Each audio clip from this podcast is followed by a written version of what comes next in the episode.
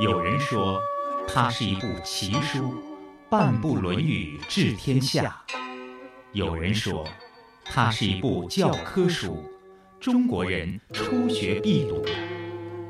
这部流传两千多年、记载着孔子谆谆教诲的书，都讲了什么？又能给生活在现代社会中的人们带来怎样的人生启示呢？让我们一起品读《论语》。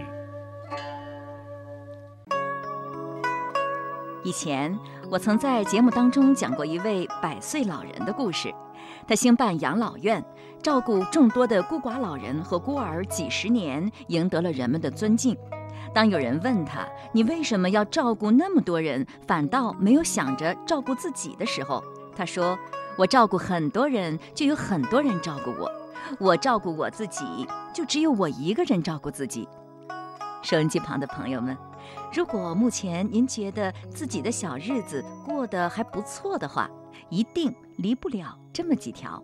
比如说，衣食无忧，内心充实，再就是人缘儿不错。这里所说的人缘儿，包括家庭关系，也包括社会关系。人要想办成点事儿，没有他人的支持是不行的。所以，我们中国古人早就提出了“得人心者得天下”的说法，这是事业发展的动力，也是事业发展的目的。一切依靠人，一切为了人，大概这就是我们常挂在嘴上的“以人为本”吧。为了有个好人缘儿，您都做过什么呢？接下来，我们先来听一听济南和校营销策划有限公司总经理韩亮先生是如何用中国传统文化的道理凝聚人心的。过去即使给员工发很多钱，但是员工也会走了啊。那现在员工在你们企业工作的心情怎么样呢？他们反应怎么样？当然，我们不能说每个人都会开心啊。那我们现在从公司来讲，呃，在管理上来讲，做了几个事情。第一是孝公司。是为他们的父母在发工资，每个月给他们父母的卡里去打一部分的一个小小的一个工资，那么就是让他们知道他们这个应该去孝顺父母，啊，这个工资是一个专项工资，这个是一个小技巧。当然，我们现在在采取一些赠送股权啊、期权啊，包括大家呃奖金分的他们更多了，然后比例让他们占得更高了。能把我的一些股份能够去呃与大家共享，呃，然后呢，让他们成长，让他们更好的去工作，现在就是中层以上的相对来讲比较稳定了嘛。通过这样做，也让他们有主人翁的感觉哈，也感觉到自己在这个企业当中是有价值的，自己是有发展前途的。你刚才谈到了这个校工资。我想这个校工资，你是从那个员工的工资里扣出来，再给他们父母发呀，还是额外一块呢？你再扣的话，那就没有意义了。每个月我们给他们父母呃两三百块钱啊，这是一个象征性的，大家吃吃喝喝这些钱也花了。像因为我们来自农村，的员工也比较多，我也是从农村出来的。我觉得啊，一个父母一年可能给他们加吧起来三四千块钱，两三千块钱，然后对一个父母来讲，他就可以。在年底的时候，在农村的父母来讲，就可以想买一个小的电器啊，那你花掉了也就花掉了，对公司也也不差这个钱。而且让父母感觉到就是很温暖，虽然钱不是很多，这是一份心意，让老人感觉就很不一样。而且老人其实要求的很少，你只要惦念着他，心里有他，他就很高兴。因为老人他觉得，哎呀，这个公司还是蛮好的嘛，他们能想到我们是吧？然后员工。比方他的孩子要跳槽，然后他父母会问他：“你为什么要辞职呀？” 然后他可以骗我们老板啊，也可以骗同事，他不会骗父母的。所以对我们员工的稳定性也是非常好的，是吧？就是我们说的利他共赢嘛，你让对他好，他就对你好。啊，所谓君子务本，本立而道生哈。你把这个孝悌这个本做好了，那么员工的心也就留住了，连他父母的心都留住了。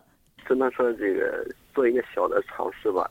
因为现在国内很多企业，我们在服务很多知名企业的时候，他们的公司也在采取这种方式。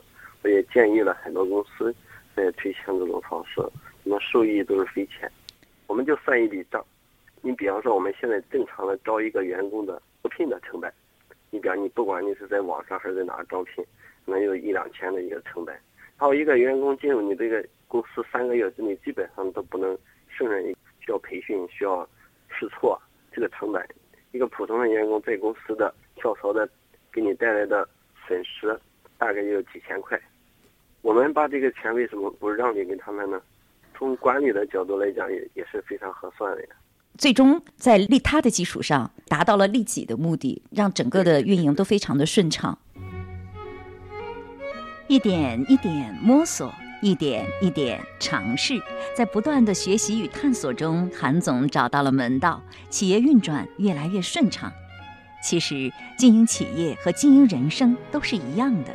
既不能害怕犯错、畏手畏脚，又不能总是犯错，要在一次次的试错中反思，不断成长。然而，在生活中，我们也经常看到很多人总是一错再错，总是找不对方向，找不到路。到底路在何方呢？在今天的节目当中，我们继续有请英语乔老师通过《论语》来指点我们人生的出路。英语乔先生，山东明鹤国学堂授课老师，师承于台湾知名儒学家唐于龄教授。他早年留学澳大利亚，后对中华文化升起极大的信心，潜心研学，立志传承与弘扬中华文化。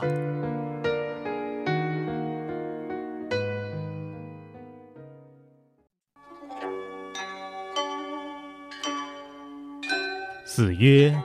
不仁者，不可以久处约，不可以长处乐。仁者安仁，智者利人。简单的说，这一句话就是孔子告诉我们，人生真正的出路是什么？那真正的出路就是要让自己成为一个有人心的人，让自己成为一个能够替他人着想的这样子的一个人。假如自己是一个不仁的人的话，那长期的处在穷困的环境中，那久了就容易胡作非为，这叫不可以久处约。哦，约是贫穷，在贫寒的生活当中待的时间长了，就会出现一些不好的行为，就会容易胡作非为，因为他很想要去摆脱这样子的穷困，这样子的穷苦。哦，前提如果他是一个不仁的人，一个自私自利的人，很长期的。处在那种穷困的环境中，就会容易想方设法去，甚至走一些邪门歪道，会触碰一些灰色地带去脱困。这是不仁者如果长期处在贫困当中的一个状态。那么仁者如果长期的处在贫困的状态呢？嗯哼，那就可以像是颜回一样喽，像是胆识飘影居陋巷，在这种贫困的环境中，依然能够啊以很正面的一个心境来面对。像是举个例子，颜回，好，他是可以能够借着这样子穷苦的环境来训练自己吃苦的能力，训练自己可以不被环境所转变的能力，然后也看看自己的道心是否在这样子的环境当中依然能够坚固，反而这个环境是帮助他成为一个堪为大任的人才。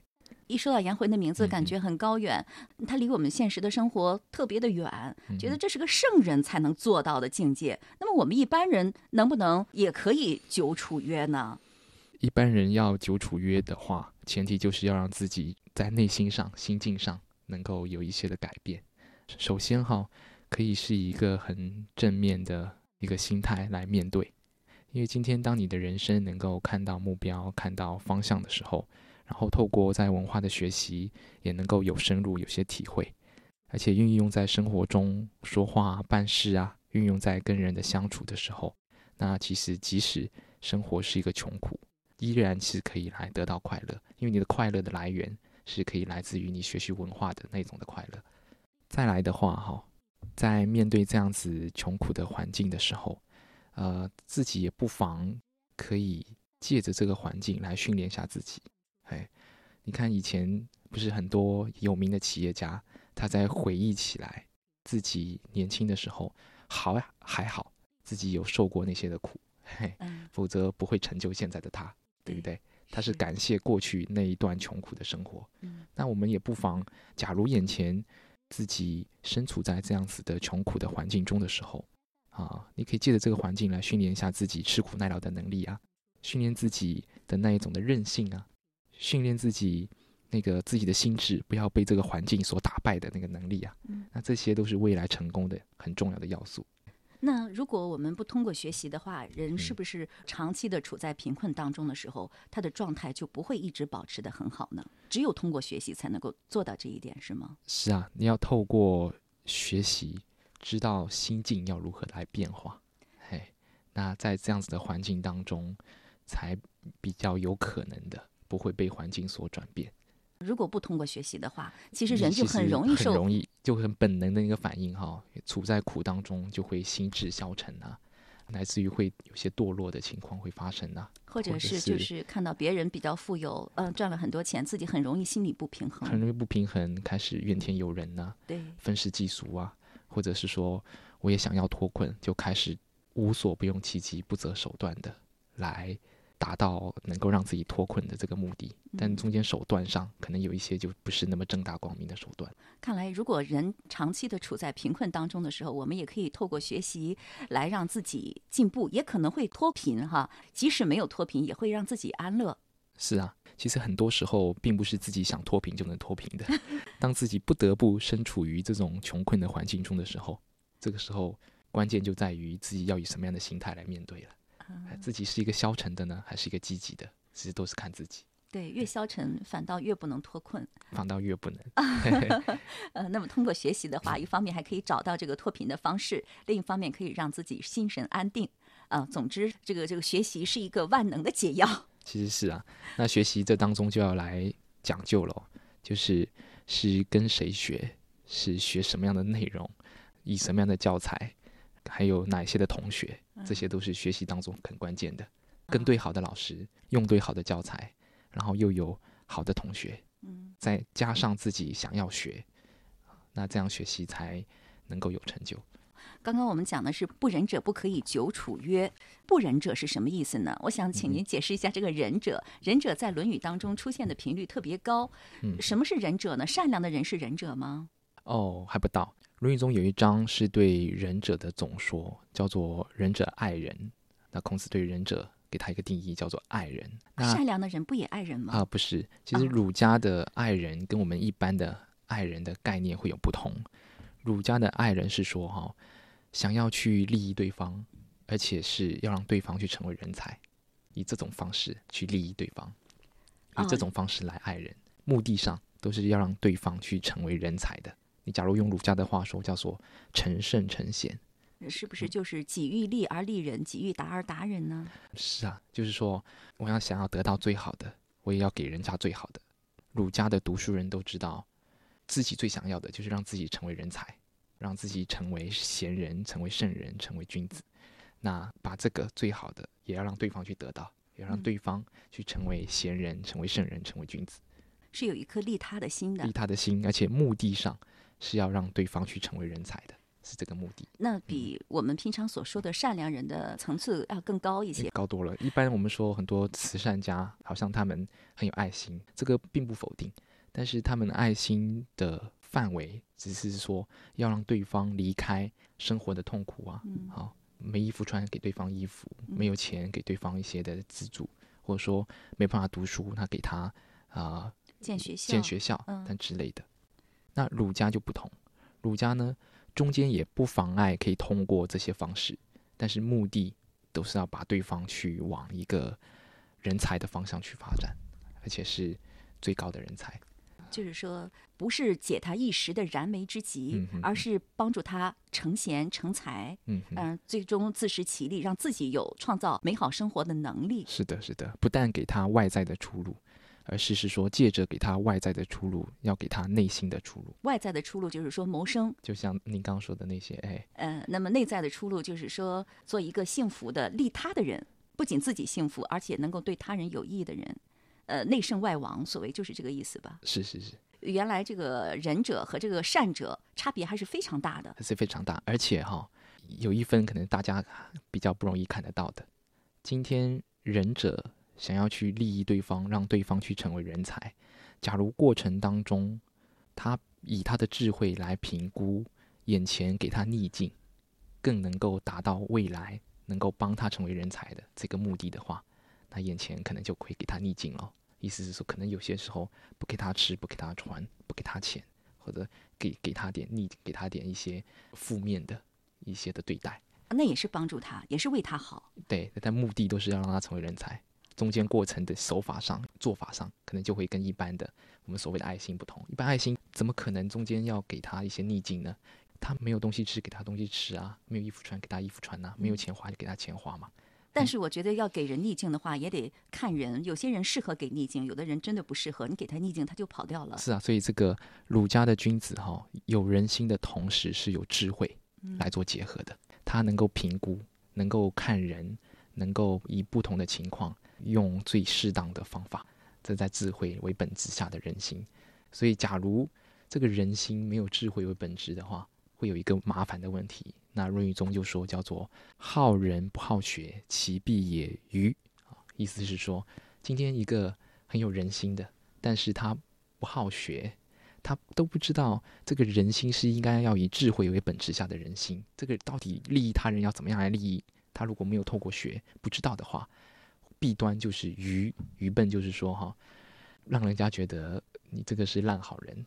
没有原则的，其实要做好人也不是那么简单的是吧？需要有智慧，你才能做一个对他人有好处的人，并不是说你给他几块钱或者给他一些物质的资助，哪怕是很大的资助，帮助他治好病，恐怕这也不是从根本上利益他人。是的，其实那个人心的味道，我们很好抓，就是父母对子女，我们父母对子女其实是全身心的想要利益他，毫无保留的，而且是也想把他培养成人才，不外乎就是这样，对不对？对，心态如此。如果没有智慧来配合的话，会发生什么事？很多话会起反效果。是啊，所以就是说，儒家的人心，儒家的仁者，他同时是要有智慧的配合下的。人心是以智慧为本质，那智慧也是以人心为本质。意思说，哈，他在运用他的智慧的时候，他的心思都是想要如何来利益到他人。然后他想要来利益到他人的时候，他同时他会有他的分析，有他的抉择，有他的看人等等的一个智慧的配合。所以儒家是智慧跟人心两者互相的帮忙。那智慧的成就就叫做圣人，人心的成就就叫做君子。这有很清晰的定义。呃，刚才我们讲的是不仁者不可以久处约，不可以长处乐。那么不仁者不可以久处约，那么也不可以长处乐吗？如果长期的处在安乐当中的时候，它会发生什么呢？就我们能够很明显的看到啊，像一般人，好，他爆发之后，好，长期的处在那种啊很有钱的快乐中，久了就会容易变得骄奢淫逸啊，放逸很堕落，乃至于像花天酒地啊，各种事情就会发生了。这是不是就是富不过三代的道理呢？往往富二代到富三代的时候，现在可能富不过一代了，可能光这一代要保住都都不见得。就是说，家长他也未必具备正确的知见，不懂得怎样教育子女，所以。子女在这样一个非常富有的环境当中长大的话，确实就像孔子所说的，不可以长处乐了。就是说，他会产生很多的什么骄奢淫逸啊、花天酒地啊这样的现象，就不能够进取和不断的完善自己。那么自己的家业，就算交到他的手里，也就不能够发展壮大。是啊，是啊，而且就算是家长本身自己 长期处于那种富贵的快乐当中的时候，有时候久了也很容易骄奢淫逸。哪怕是第一代，他也不知道。假如存心上，他的心态上并没有一个改变。假如自己本身如果在心态上还是一个不仁的这样一个心态，一个自私自利的这样一个心态的时候，那我们就现见就能够看到，即使第一代他长期的处于富贵快乐中的时候，很快就家道中落。哦，你这样一讲，我觉得形势很严峻呢。所以这一章就是告诉我们哈，重点不在于环境是贫苦还是富贵，重点是我们以什么样的心态来处在这个环境中。当今天心态是一个不仁的心态的时候，处在贫苦中也完蛋，处在富乐中也完蛋。当今天心态是一个人的心态的时候，今天长期的处在贫苦中也是出路，长期的处在富贵中也是出路。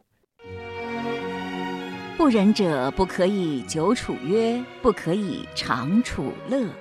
这句话值得好好体味。说到这里，我想起了我国古代的两位思想家，一个是孟子，一个是荀子。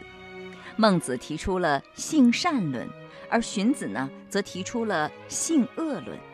朋友们，你觉得呢？人性是善还是恶？如果是善，为什么我们会看到那么多的自私自利、尔虞我诈，甚至看到老人摔倒都不敢扶？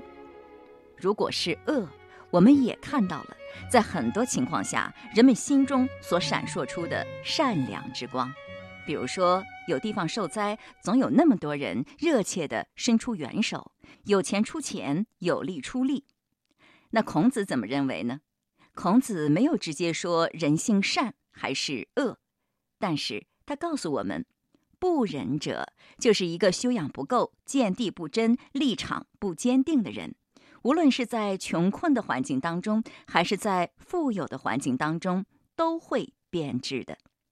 可见，一个人最终成为一个怎样的人，取决于自己后天的学习及努力方向。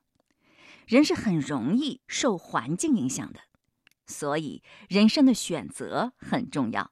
你所读的书、接触的人、所处的环境，都会潜移默化的影响你。人生的走向。说到这儿，我就想起了孔子和子贡的一段对话。当时子贡问：“贫而无产，富而无骄，何如？”呃，我记得孔子说：“这样还是不错的，但是呢，不如贫而乐，富而好礼者也。”在这里，好像对贫和富就有一个最好的一个状态的一个阐述。孔子所说的是一种什么样的状态呢？孔子所说的贫而乐，就是说在贫穷的时候。那依然能够安贫乐道，就像颜回这样啊，就可以久处约啊，不但是久处，而且是能够在那个环境中觉得蛮快乐的。有有些人他的久处约，他能够让自己不会变直。颜回的久处约是不但让自己不会变直，而是觉得还蛮快乐的。哎，这就是贫而乐，在贫穷当中能够乐道。那富而好礼，其实就像子贡。很有钱，跨国商人，不但没有那个娇气，同时也能够看怎么样来运用他的财富，能够去帮助到他人。那仁者，他长期的处于贫穷当中，他可以是贫而乐；那一个仁者长期的处于富乐当中，他会是一个好礼。那也就是说，不仁者不可以久处约，不可以长处乐。那仁者呢，可以久处约，可以长处乐。因为仁者久处约呢，他能够贫而乐；仁者长处乐的话，也能够富而好礼。所以对仁者来讲，不论是贫富，都是他的出路；不仁者，不论贫富，通通是他的死路。如果是一个仁者的话，就是说他处在贫困当中的时候，久处约的时候，应该是无产而乐的。如果一个富者呢，他处在安乐当中的时候，应该是不骄而且好礼的。嗯，这个好礼是什么？好礼是不是就指的礼貌吗？以礼待人吗？是啊，其实是说同样是能够讲究礼节，能够以礼待人。嗯，不仅不骄傲傲慢，呃，骄奢淫逸，而且能够以礼待人，天下待人。是的，是的。嗯，如果乃至于能像子贡，他的富贵好是都能够跟道统来做结合。他的富贵都是如何运用于要来推行王道的？那我觉得大家可以用这句话来衡量一下自己：不仁者不可以久处约，不可以长处乐。那自己是否可以久处约、长处乐呢？当自己久处约、长处乐的时候，是一种怎样的心态、怎样的生活状态呢？如果是一种像刚才我们所说的，又能够无产又能够快乐的话，那么我们可能就是一位仁者了吗？那么，如果能够在富贵当中，又能够不骄奢淫逸，又能够好礼，而且能够过得比较安乐的话，是不是就可以算是仁者了呢？这只是说仁者的一个表现之一，表现之一，不代表说做到就是仁者。是这样的。其实您看哈，在《论语》当中，孔子只承认颜回是仁者，只有承认颜回而已。所以，其实仁者。的境界是一个很高的一个境界啊！不但那个心态上是能够一心的为人，想要让他人都能够去成为人才的心态，而且他还是一个全德，就需要包含种种的其他的各种各样的能力，才来承许这一个人。仁者他其中一个表现可以是贫而乐，可以是富而好礼，但并不代表做到了贫而乐、富而好礼就是仁者。好难哦，我觉得只做到这一点也是很不容易的。那么我们先把这一点做好吧，别着急。